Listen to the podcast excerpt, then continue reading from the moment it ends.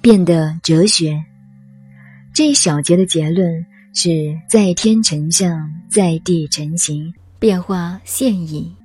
易经的道理是根据天文的观察而来，根据地球物理的观察而来，根据生物的观察而来，根据人类活动的观察而来，根据中国古代的医理而来。以及人类生命的变化中观察而来，所以在天就成象，在地就成形。太阳、月亮、星星、山川、河流、圣人，要象其物矣。天就以乾卦做代表，太阳就以离卦做代表，地就以坤卦做代表。月亮就以坎卦做代表，震卦代表了雷电，艮卦代表了高山，巽卦代表了气流空气，兑卦代表了海洋江河，一共八个现象，所以叫做八卦。卦是自然界随处都可以看到的现象。不需要科学仪器的研究，只要你不是瞎子，天体的八个现象，人人都可以看得到。所以在天成象，象就是现象，在天体上挂着的现象。可是，在地球上的生物呢，同天地都有关系，在地成形，有形质的关系。换句话说。地球上万物的变化，乃至人物的生长，都与自然天体的关系非常密切。已经告诉我们的是什么道理？是一个变的原则。大家千万记住：宇宙间没有不变的事，没有不变的人，没有不变的东西，而且天天在变，随时在变，随地在变。无一而不变，也不可能不变。所以我经常告诉年轻人，讲恋爱、谈爱情呢，爱情是会变的呀。天地间很少有真的爱情，爱情是人文自然的产物，也随人为的意识而变化。为什么呢？因为天地万物都在变化，没有不变的，所以。在天成象，在地成形，变化现矣。学了易经，就知道变化的道理，以及变化的必然性。大体上说，我们普通人是随变化而走的，一点都做不了主。圣人呢，懂得这个法则，能领导变化，那也是超人了。天地间的变化，他了如指掌。下一步要怎么变，他都知道了。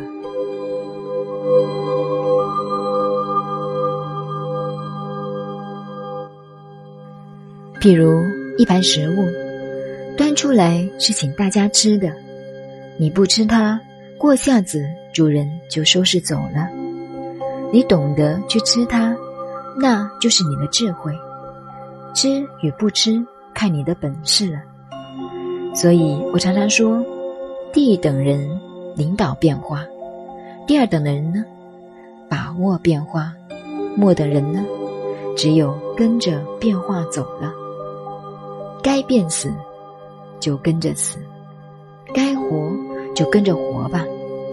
这是普通人，所以懂得易经，就应该知道领导变。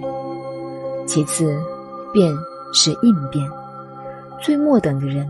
不必谈了，跟着变化而走，与万物同化而已。我们知道，天地宇宙万物随时都在变化之中，但是这一切的变化也都有它的法则。在天成象，在地成形，人与万物都是变化而来的。道体变为有形天体时，就有风。云、雷、雨、日、月、星辰等现象，在地球上就有山川、动植等等万象的形状。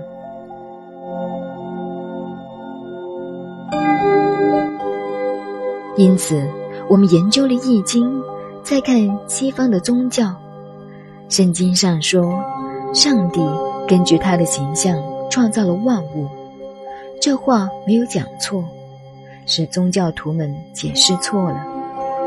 这个上帝，这个天，不是天地的天，是形而上的一个法则。万物的情形是形而下的一个形象。这个形象是由形而上的、不可知、不可说的那个东西变来的，它具有固定的形态，就是这么一个作用。被宗教家套上宗教的外衣，拿来卖钱混饭吃，乱讲起来了，把那个上帝形而上的那个不可知讲得有形有相，以讹传讹。又可怕，又讨厌。说穿了，那都是自然的法则。譬如我们小时候看章回小说，都晓得是了不起的人物，都是天上星宿下凡来的。什么星宿下来变成什么人？这是什么道理呢？是从中国文化来的。譬如算命，什么叫算命呢？是星象学，是性命之学。真正算命算得好的人，必须要懂得中国的天文，那就会算命了。看相算命叫做星象之学，它的根据是科学的，是相根据天文的变化来的。我们现在算命所用的甲子乙丑自助，它是代表天体某一星座在某一年某一天某个时候所放射的功能。这个功能影响了地球新生人类的生命。那么，地球人类在同一秒出生的人有多少呢？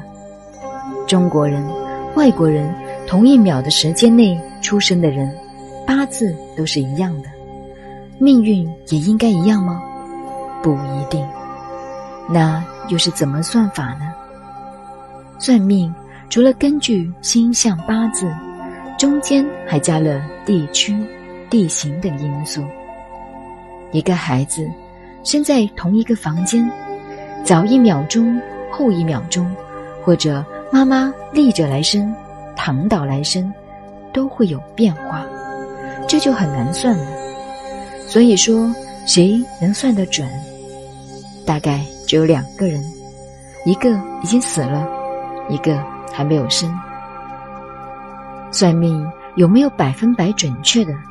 没有，最高最高的准确度也不过是百分之九十九，因为那一分形而上的不可知，无法计算。这个道理要懂得。这是孔子的报告。